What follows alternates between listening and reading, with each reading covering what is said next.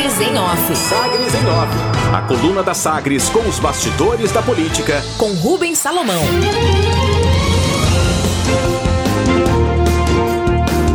Deputado pede investigação do MPF e do TCU a possíveis fraudes em compras do governo federal.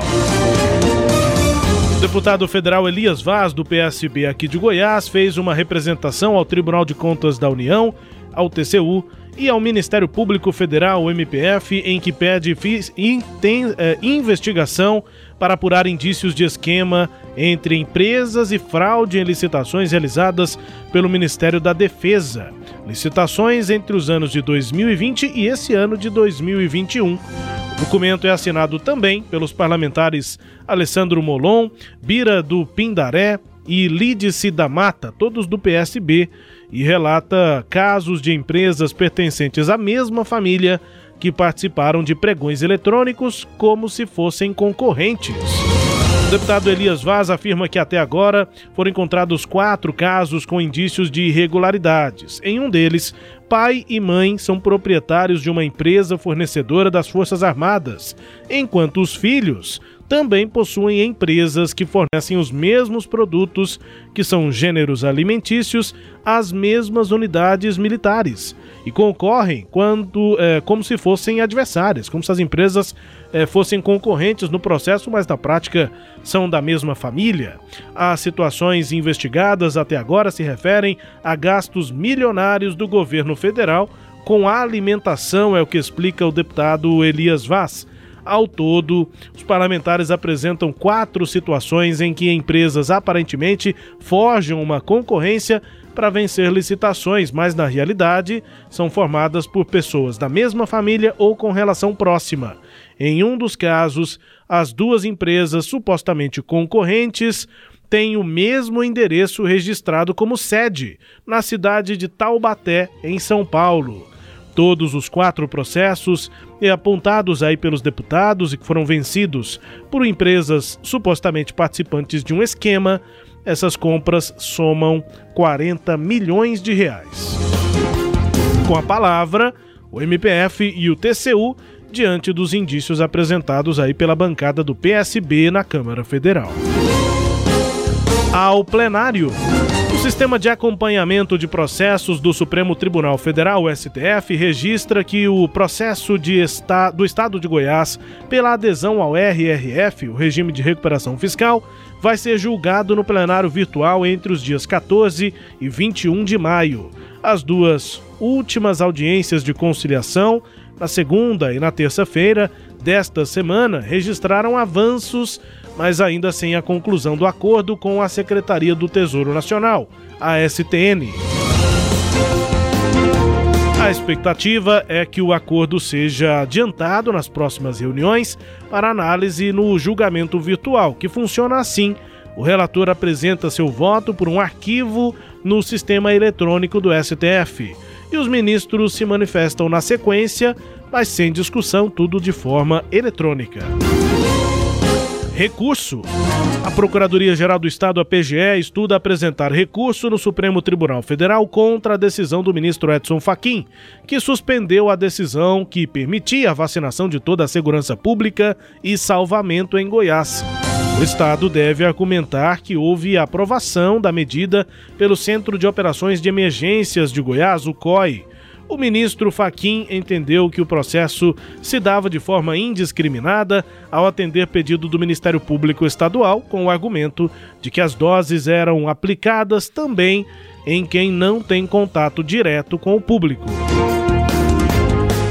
Repasse mínimo.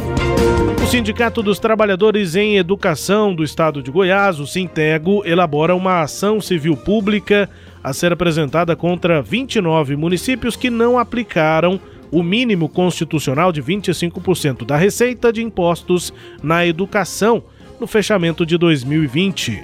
A situação de descumprimento foi mostrada em relatórios nos dados do Tribunal de Contas dos Municípios, o TCM. Ao voto.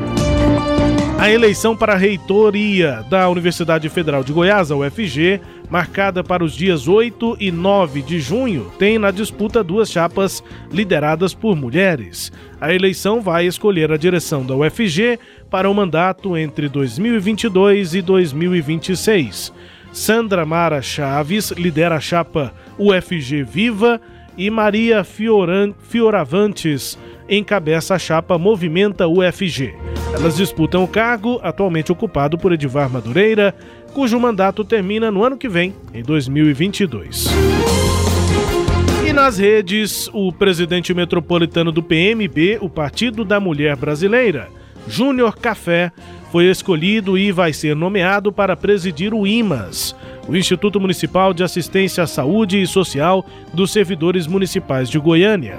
O novo titular foi definido depois de reunião da cúpula do partido, do PMB, com o prefeito Rogério Cruz, do Republicanos.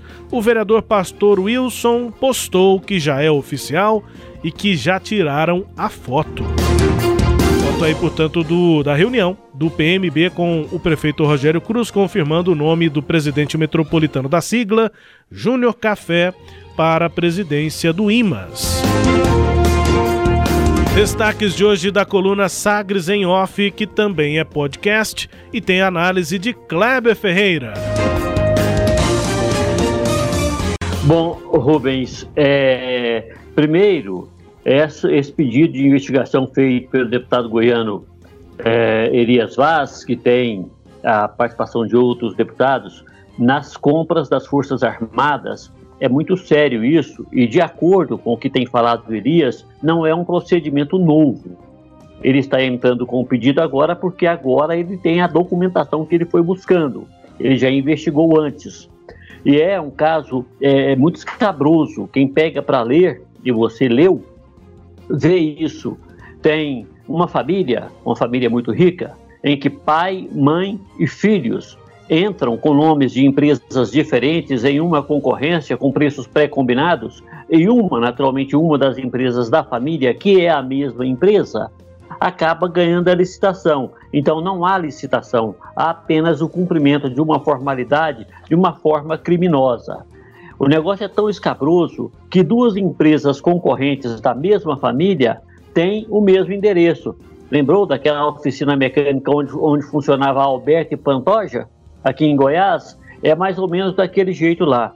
Isso é muito sério, porque envolve milhões. Alguém pode falar, é compra de alimentos para é, partes das Forças Armadas. Isso envolve milhões e é uma manipulação contrária à lei. Precisa não só ser investigado, o TCU e o MPF precisam também devolver ao erário o dinheiro que foi tirado de uma forma errada, isso é fundamental, punir aqueles que todos aqueles que participaram do esquema, não só as empresas, porque se as empresas entraram nesse esquema, alguém lá dentro facilitou. E esse funcionário público depois aposenta com alto salário e ainda tem a parte dele naturalmente nisso tudo. Então esta denúncia ela é muito séria e muito necessária e nós temos que acompanhar. Uma outra situação é essa questão do, do acordo, do, do, do, da data, né? De, de 14 a 21 para esse acordo do, do, do, da, da, inclusão do Estado de Goiás aí no regime de recuperação fiscal. É fundamental para nós. Isso é fundamental para o Estado de Goiás, porque se nós quisermos ver as coisas com funcionabilidade no Estado de Goiás, nós temos de entender que Goiás não tem condição de fazer o repasse tal qual está previsto. O prazo, Sim, pro, o prazo do STF dar liminar que mantém a suspensão do pagamento de dívidas de Goiás vai até o final de junho. Se chegar até o final de junho e não tiver decisão, Goiás vai ter de pagar quase 4 bilhões, mais de 3 bilhões de reais acumulados, que não paga desde 2019, Kleber. E nós não temos receita, não teremos receita para isso e para manter a máquina pública em funcionamento. Então, vamos ficar de olho nisso aí e torcer para que as coisas deem certo. Eu estou achando isso muito enrolado, sabe, Rubens? Eu estou achando assim muitas sessões. Eu, tô, eu não estou vendo com bons olhos porque a coisa avança muito lentamente, é passo de tartaruga. Cada hora é um passinho muito pequeno. Então eu penso que as autoridades goianas, sobretudo a bancada goiana, precisa entrar com mais intensidade nessa questão, porque isso aí mexe com a vida de todo o povo goiano. essa ação civil pública do Sintego, ela, é, a gente tem que aguardar para ver exatamente se não é, se é uma ação realmente pró a categoria de professores ou se é mais uma ação política. O Sintego tem um envolvimento muito grande, é muito engajado, então a gente tem que esperar que seja pró professores, pró trabalhadores da educação. Por último, eu vejo com muito bons olhos, Rubens, eu gosto muito, imagino que você também, a professora Sandra Maria Chaves e a professora Maria Chiarovantes disputar a reitoria da Universidade Federal de Goiás. Eu acho muito interessante, é um exemplo que Goiás dá para o Brasil, entregando o cargo máximo da Universidade Federal de Goiás para o, uma competência feminina, feminina. Nós já tivemos outras reitoras, né? Maria Cassimiro, por exemplo, que foi pioneira, depois nós tivemos a Raquel Teixeira, Eliana, é, Eliana, como é que era o sobrenome dela? Enfim, algumas professoras que é, foram muito importantes como reitoras da UFG e o professor, o professor Edvardo Madureira terá, sim, uma sucessora mulher. Eu gosto disso, eu gosto muito disso. A Sandra Mara conta com o apoio do atual reitor Edvar Madureira, do mesmo grupo, enquanto que a professora Maria Fioravantes, da chapa Movimento UFG, é que está em outro grupo, portanto, essa é a disputa, né? A chapa aí com a professora Sandra Mara Chaves. Quando eu fiz federal, inclusive, ela era pró-reitora de graduação, mas é muito qualificada, assim como a Maria Fioravantes também tem disputa, eleição na UFG para os dias 8 e 9 de junho, mandato que começa em 2022, são quatro anos, até 26. Já está definido que a UFG vai ter uma reitora para os próximos quatro Isso. anos depois de Edvar Madureira. O Edvar já escolheu sua candidata, é do grupo dele a Sandra Mara, que disputa contra a Maria, a Maria Fioravantes, tem disputa na UFG. Eu acho isso muito legal, eu acho muito interessante que sejam duas mulheres disputando. Eu, eu vejo esse, aí sim eu, eu vejo ações assim como o verdadeiro empoderamento da mulher. Né? Existem muitas ações que são muito mais ações de marketing do que de prática. Esse não. essa é uma ação de empoderamento mesmo. Eu acho muito interessante. E são, como você disse, duas cientistas, duas professoras ultra qualificadas. Kleber Ferreira, só para finalizar, o prefeito Rogério Cruz escolhe Júnior Café, que é presidente metropolitano do PMB, para o IMAS. Você é dos que já questiona, já critica o fato de as principais, principais cargos né, da gestão de Rogério Cruz são indicados pelos partidos, são indicações políticas.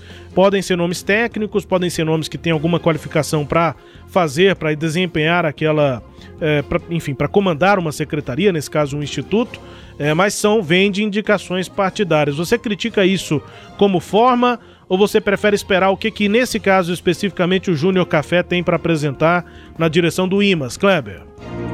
Eu prefiro esperar porque eu sou contra a indicação pelo simples fato de ser é, membro de um partido político, presidente, no caso, ele é presidente metropolitano do PMB. Mas pode ser, Rubens, que ele tenha a qualificação que eu não conheço para gerir bem o Instituto. Aí, casando as duas coisas, eu não vejo mal algum. O problema é que muitas vezes se coloca quem não entende nada em um cargo só porque ele pertence a um partido político e aí a sociedade acaba prejudicada, a máquina pública acaba prejudicada. Eu prefiro esperar e eu espero que o Júnior Café tenha expertise para é, administrar o Instituto Municipal de Assistência Social. Kleber Ferreira analisando aqui na coluna Sagres em Off os destaques aqui desta edição, a coluna que também é podcast, está no Deezer, no Spotify, no SoundCloud e nos tocadores do Google e da Apple. Com todo o conteúdo no sagresonline.com.br.